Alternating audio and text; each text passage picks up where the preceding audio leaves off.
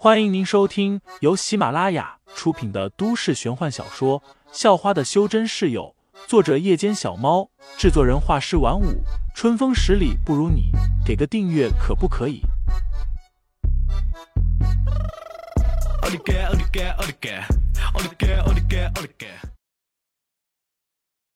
第一百四十二章，女生七零二上。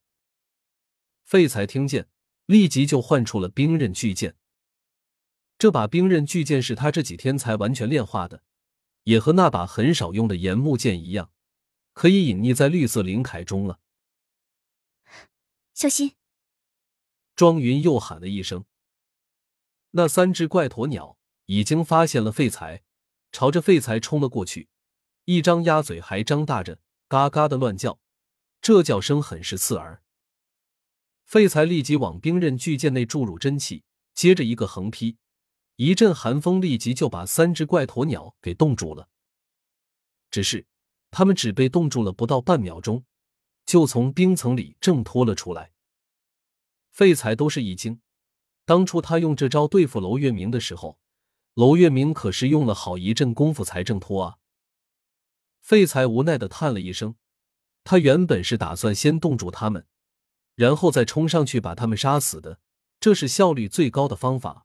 不过现在不管用了，那就只能上去硬拼了。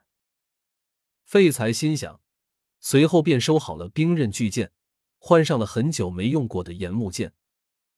岩木剑一出现，周围的温度立即就开始上升了。随着真气的注入，岩木剑上出现了绿色的火焰。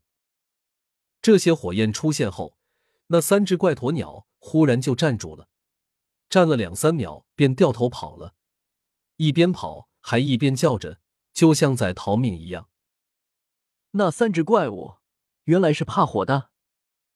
废材有些讶异，他也不去追击了，毕竟那三只怪鸵鸟跑得挺快的。走到大树下，废材轻轻一跃而起，用岩木剑把缠着庄云的几根藤蔓给劈断了。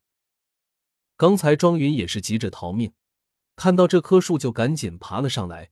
结果爬到一半又掉了下去，幸好中途被密集的藤蔓给缠住了，否则的话小命早就没了。这究竟是什么地方？把庄云救下来之后，废材又朝四处张望了一下，疑惑的问道：“潘晓林看到安全了，也跑了过来。废材替他治疗好了肩膀的伤口。这个地方是前天我和庄云一起发现的，当时我们正躲在树下的灌木丛里休息。”结果身上就突然出现了那些金色的泡泡，还把我们带到了这里。潘晓林给废材解释道：“他很怕废材责怪，毕竟这次是真的闯祸了，差点就把庄云害死。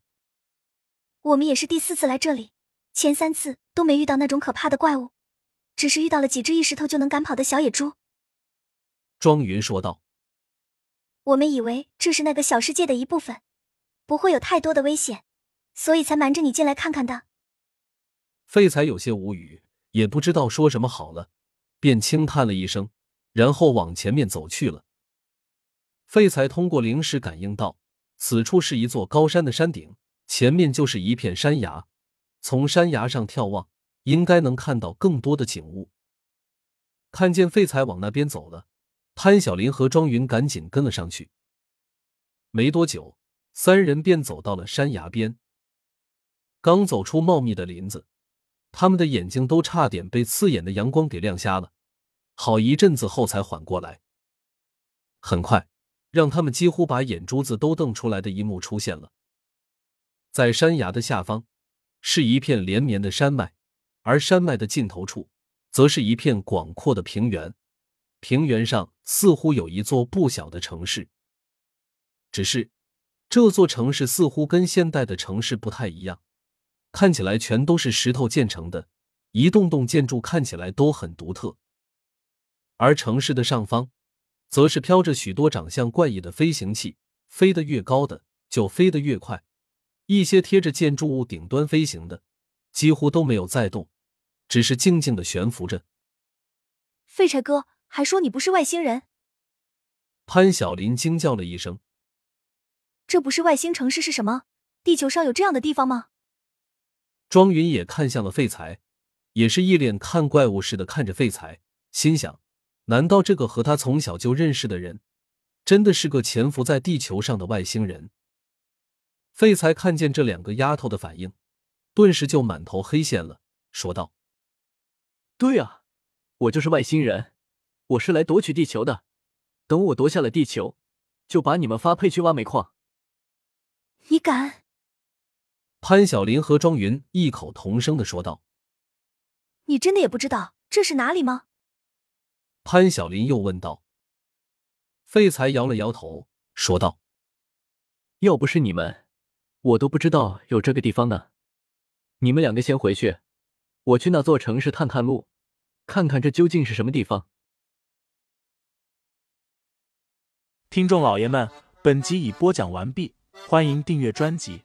投喂月票支持我我们下集再见。